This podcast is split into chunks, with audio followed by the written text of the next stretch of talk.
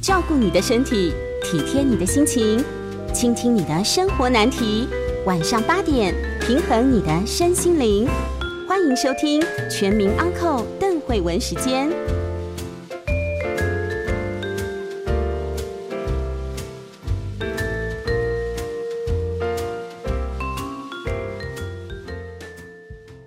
大家好，这里是邓慧文时间啊。今天我们的来宾非常特别，这是我们的吴淡如淡如姐。来，慧文妹你好。怎么会请得到淡如姐呢？哈，因为淡如姐又有新书出版，而且这个书啊，其实这应该怎么说哈？这个书旁边不是写作者，是写新说。对不对？对，原著很有名啊。原著当然不是我，我如果写得出来的话，我就会名留青史。原著是兰陵笑笑生，对不对？好，这个是《金瓶金瓶梅》，然后另外是《镜花缘》。是好，这两本书呢，诶，今天我们有直播，所以大家如果很久没有跟我们互动，有什么呃。批评指教就算好了啦，有什么想要分享的哈？对，可以上来跟我们分享。来，《金瓶梅》跟《镜花缘》，你有读过的请举手。好，那你读得懂啊？真的不容易。我真的跟你说哈，如果你有读过原本，我都要崇拜你了。真的崇拜。他的确不容易看。对，而且不管你古文造诣多好，他很不容易看。真的很不容易。为什么呢？因为这两本书都有障碍。以《金瓶梅》来说，它的障碍不是在情色。的部分，嗯，它在于它情色，但你未必看得懂，嗯，你知道为什么老师都不教《金瓶梅》？他们都跟我们讲说里面太多情色，其实我觉得他自己也看不太懂，是因为里面有很多的山东的土话方言，对啊，他们的对话你必须要多看几次才知道某一个字词的意思。我我我多看了很多次，还是不知道，你得你得有努力看过，所以有时候你。明明觉得说应该到活色生香的，哎，怎么这边看没有，那边看没有？哦，因为你看不懂，嘿，我们的语言跟他当时的语言哦是有隔阂的。对，嗯，对，哎，应该说隔阂非常的大哈，而且我觉得现在的年轻人应该隔阂更大，因为我们以前毕竟还被要求念古文，要求的很多。是，而且老实说哈，谁哈，《金瓶梅》是一个古代的 A 片。请原谅我这么讲，A 书，A 书，对，那呃，因为以前没有 A 片可以看，对，那他就看着他来想象人的情欲的发挥到极致，嗯，好，富贵人家到底是会怎样？那现在年轻人，你想想看，有谁那么无聊？先去学会它里面的这个呃当代的当代是白话，对我们现在是文言文，然后再加上一点山东腔，他为什么不去看 A 片比较快？如果是为了那些部分，如果你只是为了欲望，为了看这个描写。你干嘛看《金瓶梅》？是那所以淡如姐呢，花了两三年的时间哦，已经帮我们新说，就是用呃她的文笔来重新诠释、重新书写几部古典文学名著哈。嗯，那么《金瓶梅》是障碍最大的那是吗？哈，因为你已经写过了《红楼梦》嘛，十八年前是哦，这是十八年前写，可能有二十年前。我现在都会把它报短一点。嘿哦，好。呃，《水浒》嘛，《水浒传》。《水浒传》，《水浒》跟大概是从我三年多前离开荧光幕，我就开始了，就是把《水浒传》，然后《西游记》先，《西游记》先，《西游记》是主要是大朋友小朋友都可以看的。然后其实我们所了解，很多人看了我的《西游记》。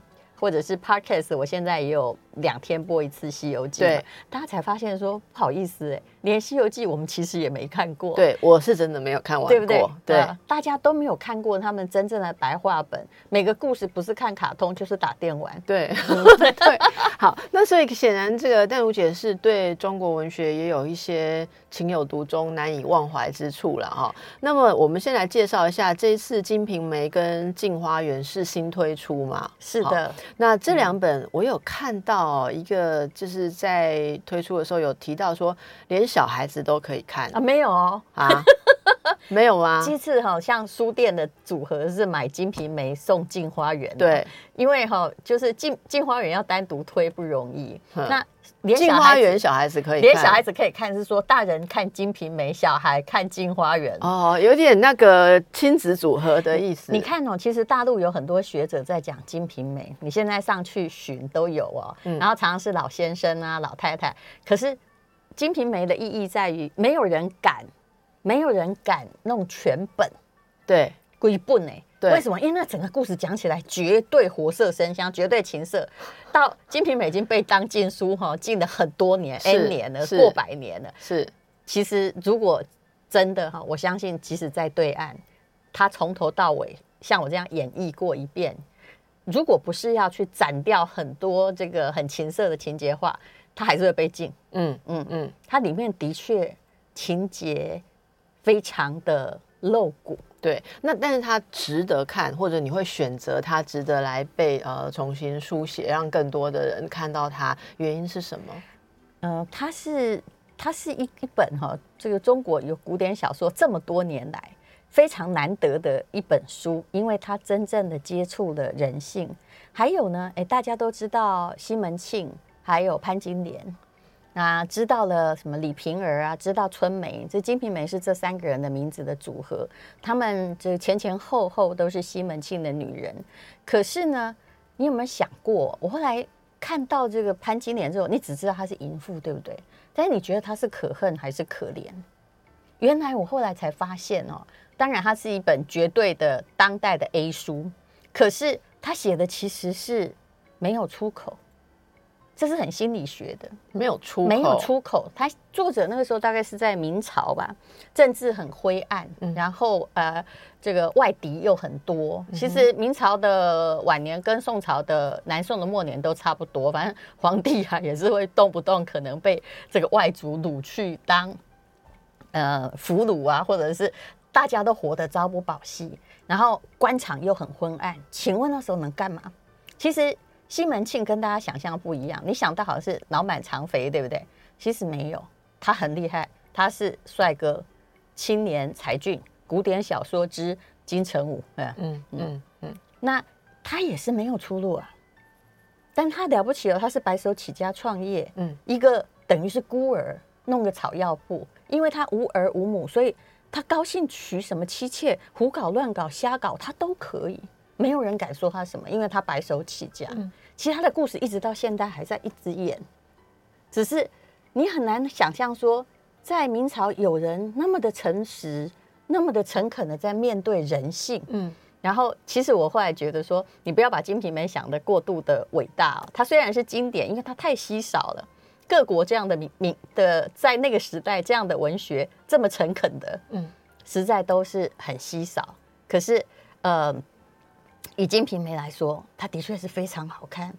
我一边在帮他做白话新书的时候，才发现他的情节完全的紧密连结，所甚至以你指的是没有冷场。情节的流动上，作为一个故事来讲，它很好看。它非常好看，嗯就是他不断的西门庆不断的去呃弄来很多女人，而这些这些女人也都心甘情愿跟着他。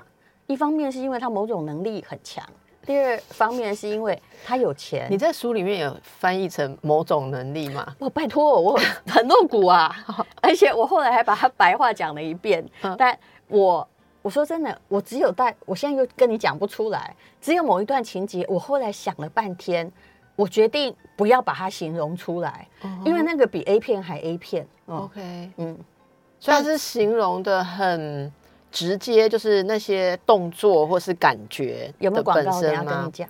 嗯，我我我要先告诉淡如姐，因为我们今天开直播，呃所以我们空中有广告，但是所有的直播线上的朋友在广告时间还是会陪着我们。我先啊警告你，所以等一下我进广告的时候，你不要以为那我就们会有电检啊，没有，我们没有，我们是现场直播，所以大家如果要来抓漏网的 消息，赶快上来。不过这边那个我们有朋友，这个李运明哈，嗯他说要年轻人接纳可不容易耶。我没有要啊年轻人接纳，我做任何事情都是我高兴。嗯，你看，呃，这个一个活到中年就是敢这么说，是，而且你要年轻人接纳什么？其实你看了之后，你就会迷上他。因为我没有用任何的华丽的词藻在写《金瓶梅》哦但是我努力让他的原来的那个性啊，风格，他的性格很好看。啊 OK 而且我放在我的 FB 的时候，我其实把文字有连播过，一直从头到尾看完的人有一千多人。哇，也就是说，要这样不容易耶。他每天都在对啊等，对啊每天早上敲碗在等，对然后一定是你知道，要写长篇小说不容易，一定是后面有个情节，他很想知道，或者是中间有一些他蠢动的东西，他才会看一下。就是你就要卡在那个下回分晓那个地方，就是了我其实并没有断句断那么严格，可是这个作者很厉害，但我没有，我不是照翻的，也就是他每一段都有故事。OK，啊，那冗长的部分，或者是在描写啊，他穿的什么衣服啊，啊，官场什么文化啊，蔡太师就是这个奸臣啊，什么摆什么排那个呃摆设啊，排场啊，我删掉了。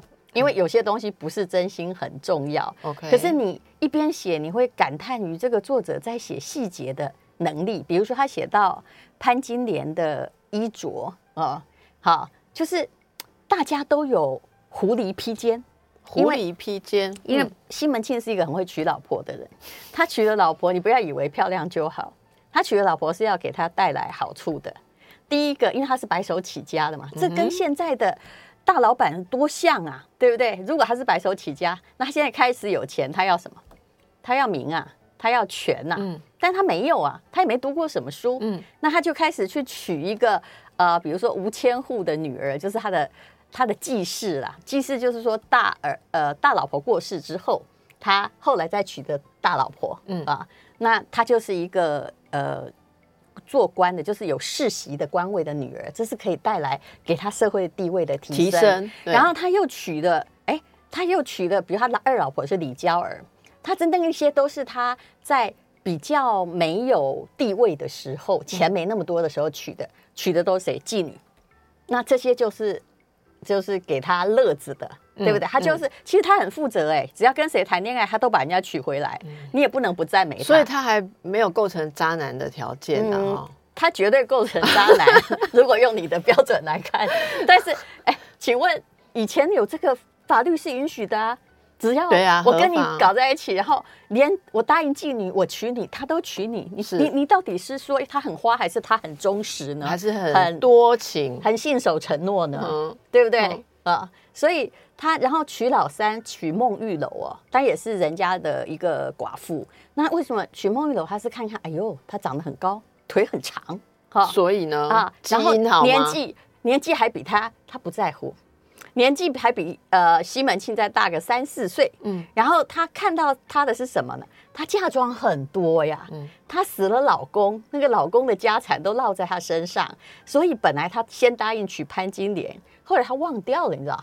当那个武大郎死了的时候，他先忘掉，他先去娶了孟玉楼回家。嗯。嗯，好，这个就是又把这个又有人又有钱。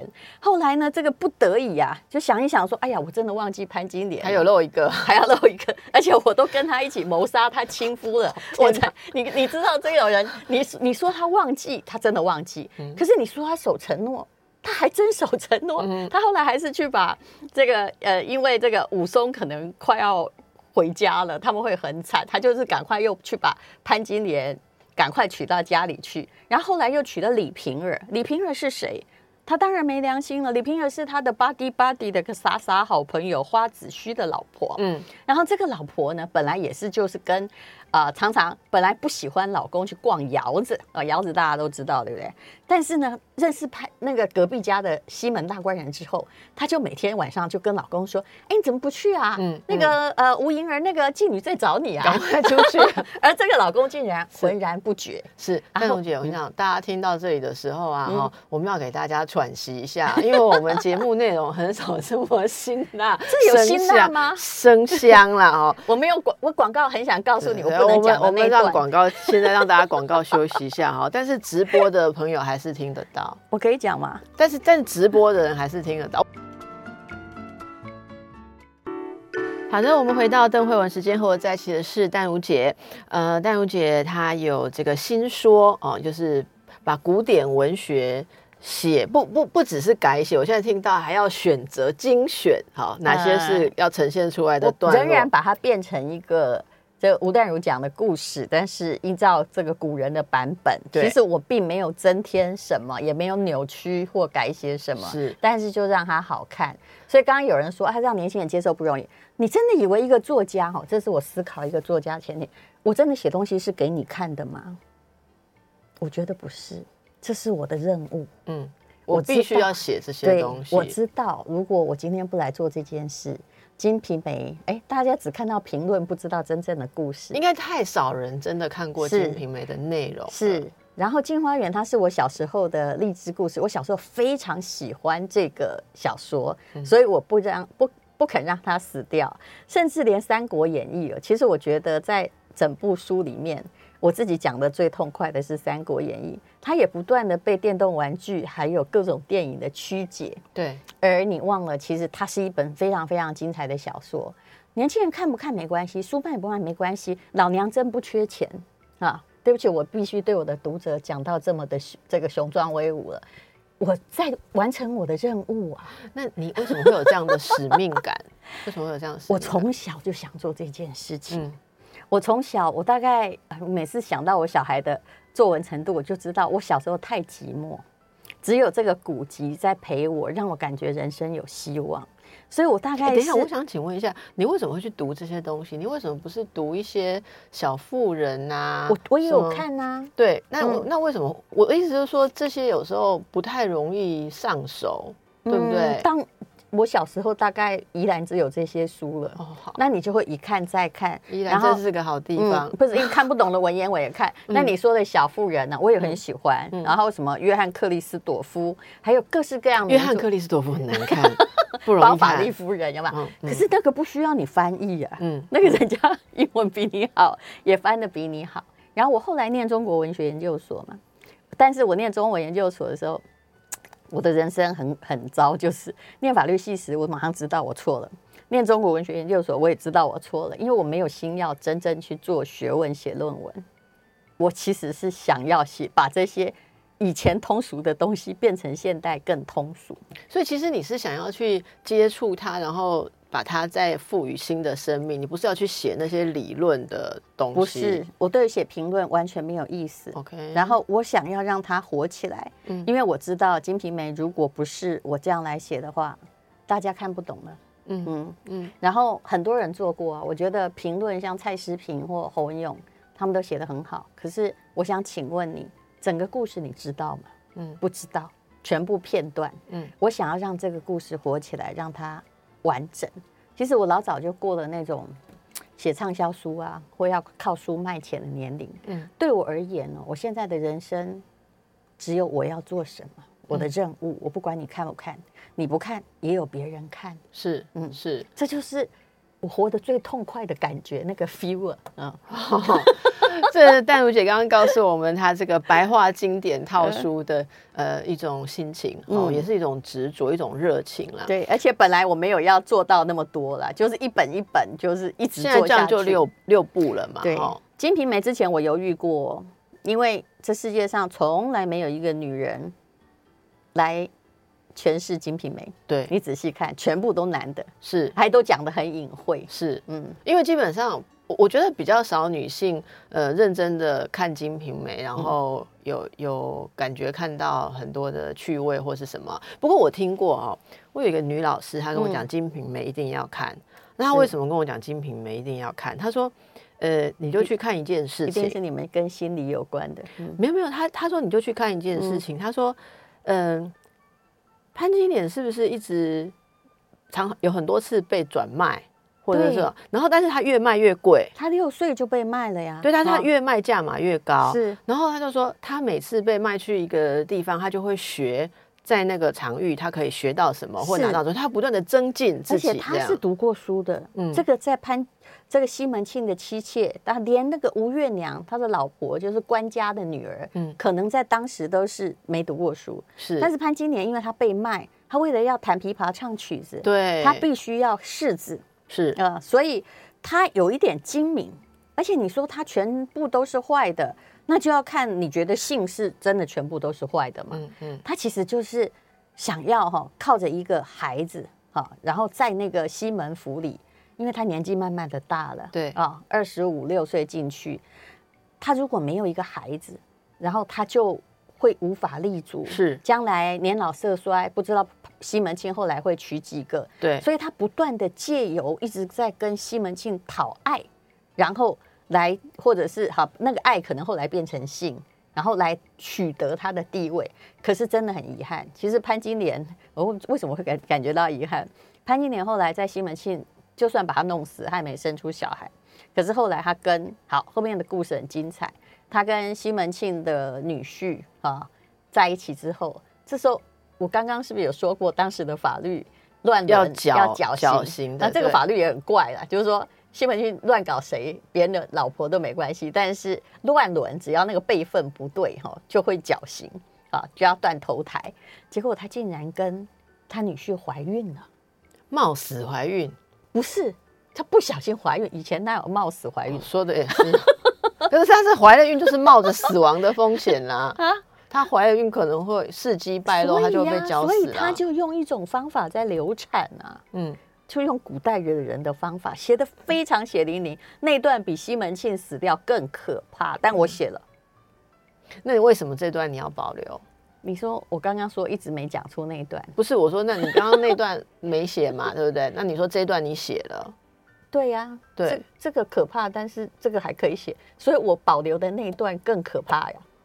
哦，对，就是所有日本 A 片都还演不出来，是，呃，所以可见你这个在选择当中，我我觉得不是不是用这个，哦，它在故事中是否属于重要关键情节？对对，就是那个故事的关键，你还是以一个文学的这个作品的角度来看它嘛，对不对？是的，我我用故事的角度来看它，嗯什么东西是不可以夺的？那什么东西只是说书人在这个一堆下面那个，假设这是一个说书的牛肉场，下面一定都是男性观众。有些情节只是说我故意把它写的非常的 over，讲的非常 over，让让你们多往我的帽子里面投一点钱的。嗯嗯嗯但是跟主情节无关的，那是可以忽略。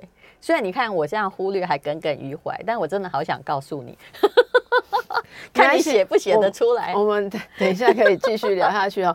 那所以大家对于呃《金瓶梅》这个作品，应该就是没有人不知道有《金瓶梅》这个作品，对，但没有人读过。我跟你讲，可是光是知道这是三个女人的名字的就不多了啦，对对不对？对好，那嗯更不要说它里面这个呃市井小民的阴暗生活，而且连中文系毕业的，我跟你保证都没有读过。嗯，他市井小民哈、的阴暗生活中，因为没有出路，请问什么东西是可以点燃他人生的暂时的喜悦？嗯嗯，你回答我。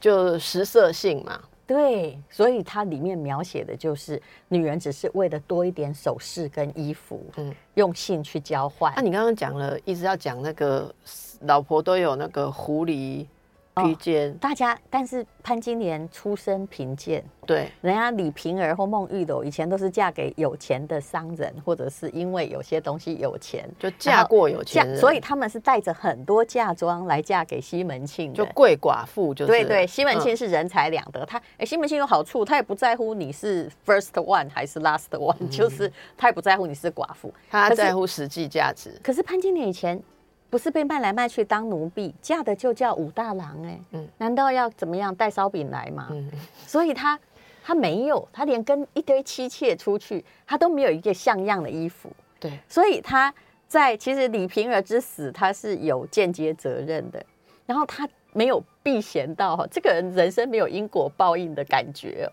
他可以在呃。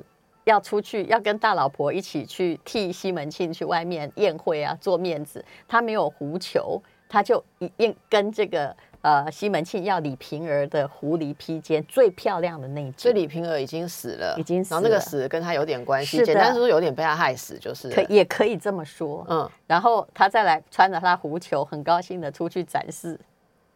哎，描写一个人的心理到这种程度哦，嗯，我觉得也很有阅读他的趣味他。充满了这样子的感觉，然后，嗯，而且我每一段都相当的，就是说每一个人的个性都相当的有他的逻辑。赤裸裸的写出来，然后是非常有有，就是人符合人性的逻辑，对不对？符合人性逻辑。就好像人家就说你被人家卖了还数钞票一样啊，他是把人家卖了呢，也自己在数他的钞票。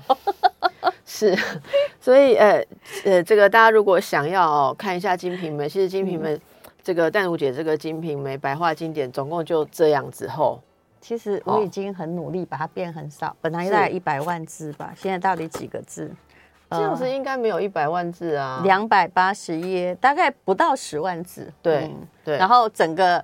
都非常就是一个紧凑的故事了。是，其实你如果一个周末哈，应该可以把它看完，然后你就会知道这本书为什么从来都没有人仔细的去看它，可是它一直都被提到。它绝对是一个古典的 A 书，但是肯定很好看。那它也是一个很好看的小说，是不对？那我其实完成我的使命，就这样。先让空中的朋友休息一下啊，翻一下你家有没有旧的《金瓶梅》。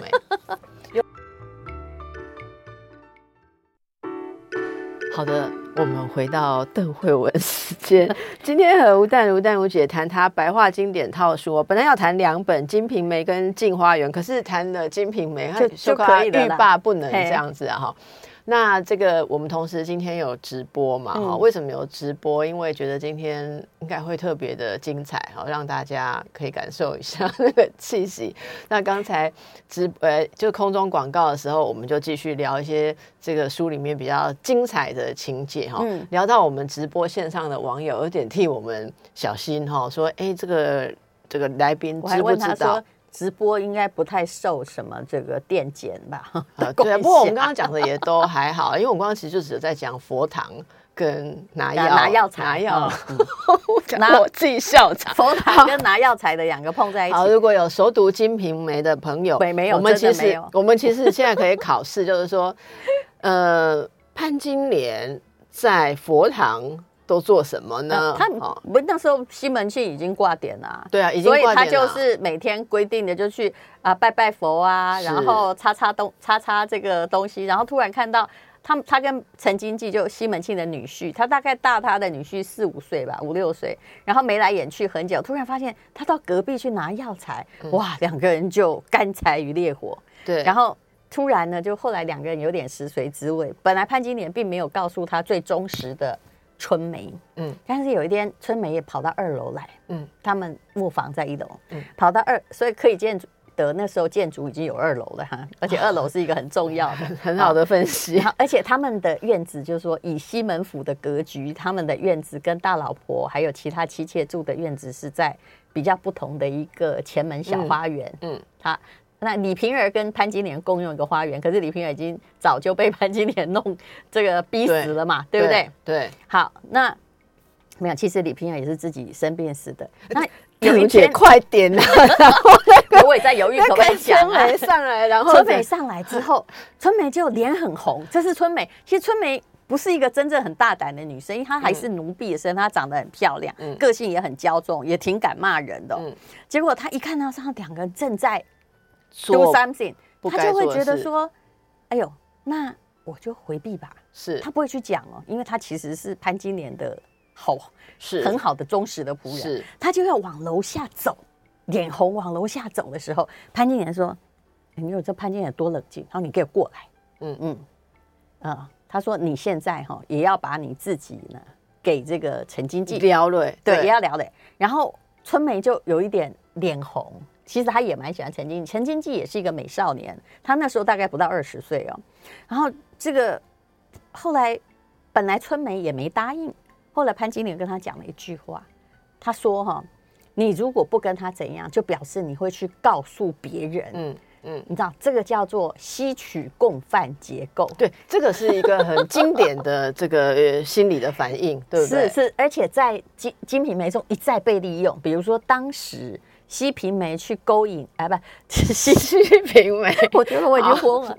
西门去去勾引隔壁的那个李瓶儿的时候，李瓶儿也是这样。李瓶儿有两个仆人，嗯，好，这两个仆人也是他从小带的。嗯，那那时候花子虚还活着，还不在嘛？那他也是哈，每次那个花子虚，她叫她老公去逛那个花街。然后都跟朋友在那儿，他家意思就是说，她老公突然发现说，我老婆现在都不管我了，好变很贤惠，对，是是。结果呢，哎，那个西门庆来的时候，他的两个女仆啊，就就在旁边偷看，觉得好精彩。因为这两个女仆呢，也是他自己的人，不会去跟花子虚讲，讲的没好处嘛，嗯，对不对？因为花子虚也是一个孬种的老公啊。结果后来呢，他想了想，也说啊，那个。那个大女仆、二女仆也都长得不错，这样西门庆就都给你吧。因为这样叫叫做三个人的共犯结构。对对，西门庆大概只有谁没要，就是那个看门的老妈子 帮他们把风的那个没要而已。也所以从这个角度来讲，西门庆其实也相当的慷慨，就是对 跟他跟他在一起的女人要奉送谁来组组成共犯结构，他也通通有服他都务这样。雨露均湿，然后是到最后他西门庆快死的时候，其实也是他每天都在幻想别人的女人。你们心理学应该有一种病，就是已经变，他会他每一个都会娶回家哦，哦，叫但是性爱上瘾症嘛？但也不是别人的最好，那个叫什么病？只要是别人的越难得到的，那他就一直在幻想。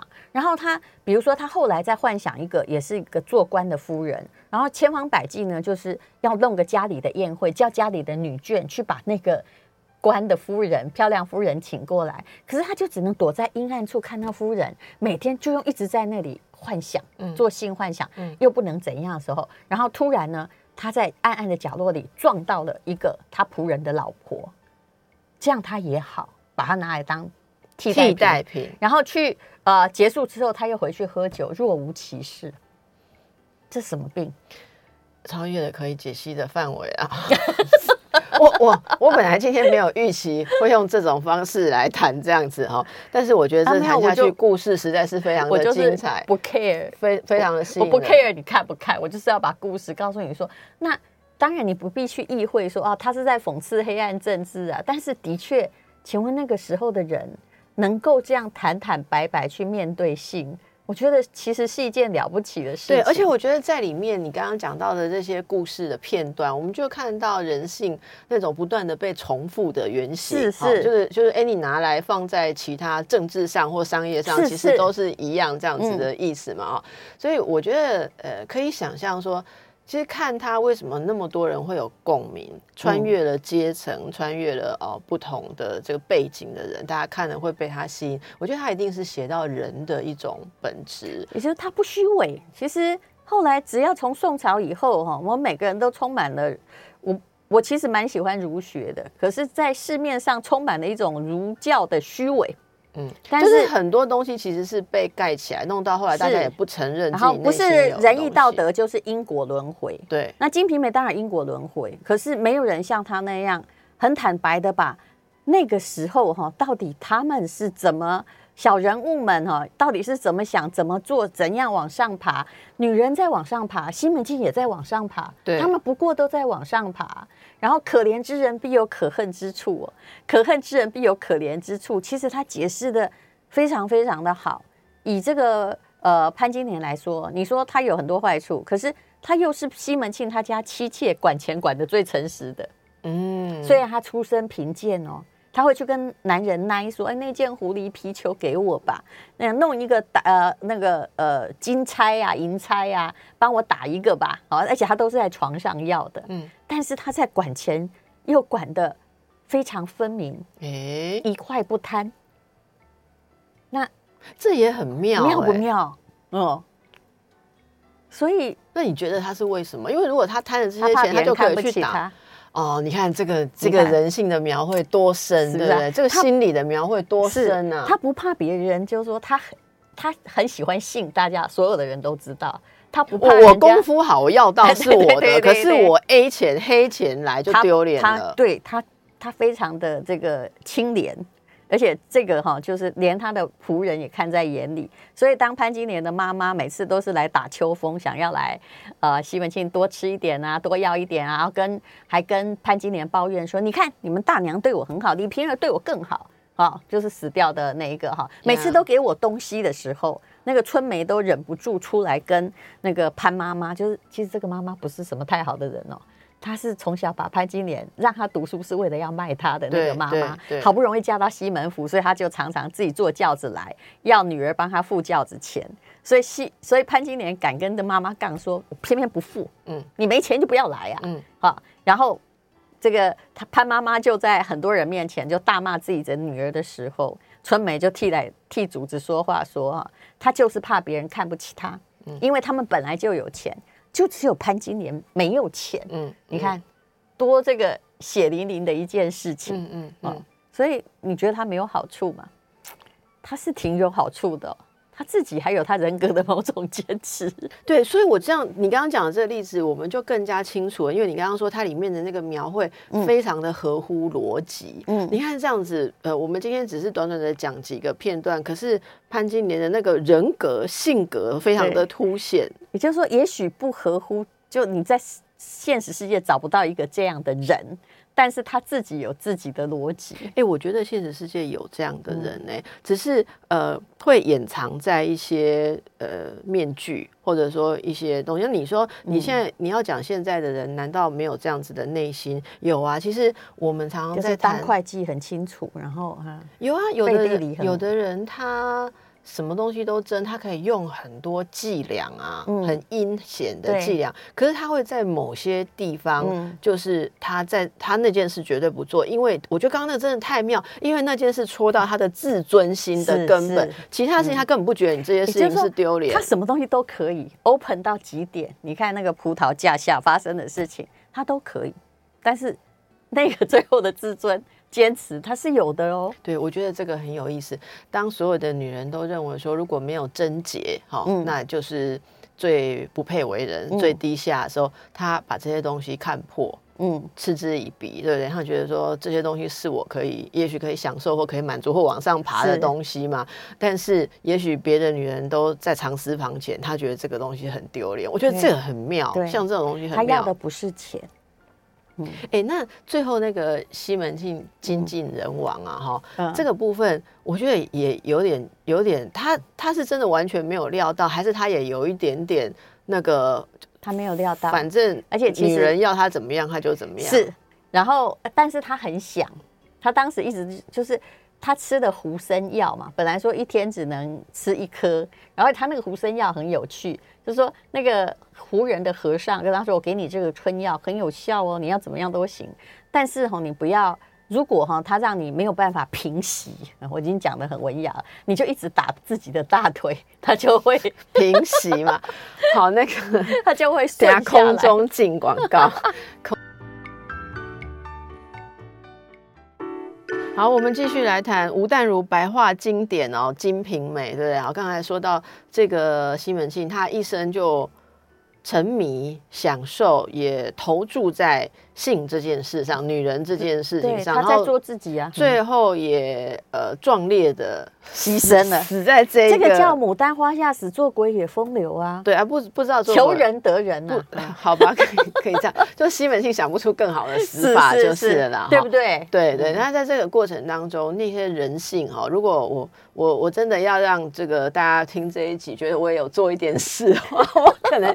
就是要讲说哈，我们常常就是说，人也其实西方哎，但我觉得其实西方的这个呃文学啊哈，也是有一一些里程碑的作品，它就是在写人的黑暗面。好，因为那个是那个是应该在很很长一段时间，从那个什么黑暗时期啊，有没有就基督教时期或什么就没有办法被讨论的事情。所以人的黑暗其实是在那里，但是没有办法被碰触，也没有办法被玩味啊，哈。其实我觉得西方也有类似《金瓶梅》的作品，有像那个，你不要讲了包法利夫人，那里面还有很多道德感，也没有，只是不伦，但是也没有到呃血淋淋、活色生香。有一个叫普希金的日记，哦，对，普希金的日记，所以它也是一个《金瓶梅》啊，也是非常有话题，对对对。对，其实《普希金日记》我有看过一本，有看过一本，但《金瓶梅》是我们现在看到《金瓶梅》真的需要一个这个白话本啊！哈，你看我连《普希金日记》都看，可是我没有看。我把他的故事真的有努力写的，没有去渲染，但是写的很好看。哎，就是要把这个精华、重要的 key point。都有出现，而且你你把它变成不到十万字，可是要让那个故事的那个结构高潮迭起，还是一个呃麻雀虽小五脏俱全的结构存在。每五每每每五百字一定有个高潮。那那这样做了多久？写这个写多久？大概也是弄了一年吧。每天都写，我做东西都是每天做，不然我会做不完。哦，那我们留一点时间，因为这这一套还有《镜花缘》呐，哈，《镜花缘》这个说是。啊，这套书我一开始说这是可以小孩子可以看的，就不是了。不是不是，金佩美不管怎么处理都不会是小孩子可以看。你可以去买买一本买两本书，然后把进花园把进花园给小孩，然后小孩看完之后就说：“妈妈，我薄的那一本看完了啊，我现在很认真要看你厚的那一本。”其实我觉得没有什么不可以耶，是嗯是嗯好哦。其实我们小时候看什么，当然都没有在管我们，可是小孩子自己有自己的选择啦。嗯，反正但是现在爸爸妈妈有。有很小心的想法。那《镜花缘》，淡如姐说是她小时候非常喜欢的励志书。她简单给我们几句话，她是怎样励志？呃，我其实可以告诉你，《镜花缘》对你很重要，因为里面有个百花仙子，一百个名字都很好听。如果你要取女儿的名字取不到的话，有一百个可以参考。那它里面讲的是一个女状元，这个女状元呢是在武则天的时候才有机会去参加科举。这个是历史上没有这件事，嗯，可是作者就把它假托，以前就只有女男人可以参加科举，对，那他呢，就是在武则天时候得到机会参加科举。其实他整个故事切成两段，这本故事《镜花缘》，如果你看大字主本，你如果看得完，我也不相信，为什么？里面充满了非常佶屈聱牙的，连我们中文系那个可能我连博士班都看不懂的声韵学的知识，因为这本书是。除了那个故事很动人之外，哈，就是里面的，比如说他的故事情节如果是二，它里面有八，是作者在炫耀他的才学。哦，你你就可以讲，就是好像，所以作者是没考上的进士吗？哎，他哎，他没考进士，嗯，他但他哥哥是做官的，他这辈子就是每天都在家里有点钱啊，琴棋书画这个杂学啊，什么他都会一些，然后他又住在港口。所以当时在这个清朝的时候，通商已经很发达，跟南洋各国。所以他前半段呢，就是唐敖、多九公、林之阳的南洋游记。你可以想象，他们去做生意，像郑和下西洋，就是要把沦落到海外的百花仙子找来，这是他的任务啊。等于是这个啊，他的任务就是要把。一百个百花仙子，当时因为得罪玉皇大帝被贬下凡间的一百个收集，但是有十二个在国外，所以他也像唐三藏一样，经过了女儿国啊，经过了什么什么国，才去把其他的这些花卉救回来。这些等于说是花神。是花变成的，是那个遇到的时候，就是里面每一个描述，他们都像是一个才女这样子。他们都是才女，然后后来也都考上科举，然后就团圆。可是写到团圆之后，他就不知道让他们怎么办了？为什么？因为古代女人答案其实跟《金瓶梅》是一样的，没出路。所以，哎，考上科举又怎么样？对，哎，不能再写他做官啊，就只能考上科举，拿个奖状去嫁人，然后让里面的唐归尘就是去蓬莱仙岛，听起来感觉很像台湾啊，来求仙。不，等一下，但我觉得我剩几秒，一定要讲完啊。所以这里哪里励志？这里很励志啊，收集一百个仙子很励志。很少有古典小说在以全部都是女人当主角。而且这些女人力争上游，努力读书，然后而且都很坚硬，她们要达成他们的目的啊，去救那些呃被呃武则天害的李唐的皇室啊，然后去找爸爸哦，里面有各式各样的冒险故事，所以就是有女英雄的那种感觉，是不是？就就是喜欢写文章的女英雄。我小时候读这本书，真的以为唐朝有科举，然后他的海外游历非常的。可爱，里面写到一种叫两面人，就是那个国叫两两面人的国家，嗯，然后前面就一张脸啊，都都跟你和颜悦色讲好话，可是他背后的布啊，就还包着一张脸，哇，舌头很长，眼睛跟这个鬼一样，他讲的就是好预言哦，对，他他其实有双面人，是他有各式各样的寓言故事，哦，所以除了两面人，也还有其他，就是用这个来呃。预预计人性的啦，是好，所以这个进化园大家可以先看，可以跟小孩子一起看哈，也蛮有意思的。然后那天看那个像床头故事进化园非常好。好，今天晚上开始，小孩睡觉之后就看金瓶梅。睡觉完之后看金瓶梅，然后如果听不满意，还可以听淡如姐的 podcast。好，我们今天非常感谢淡如姐来为我们说书，谢谢，也感谢各位朋友，还包括线上的朋友。好，谢谢。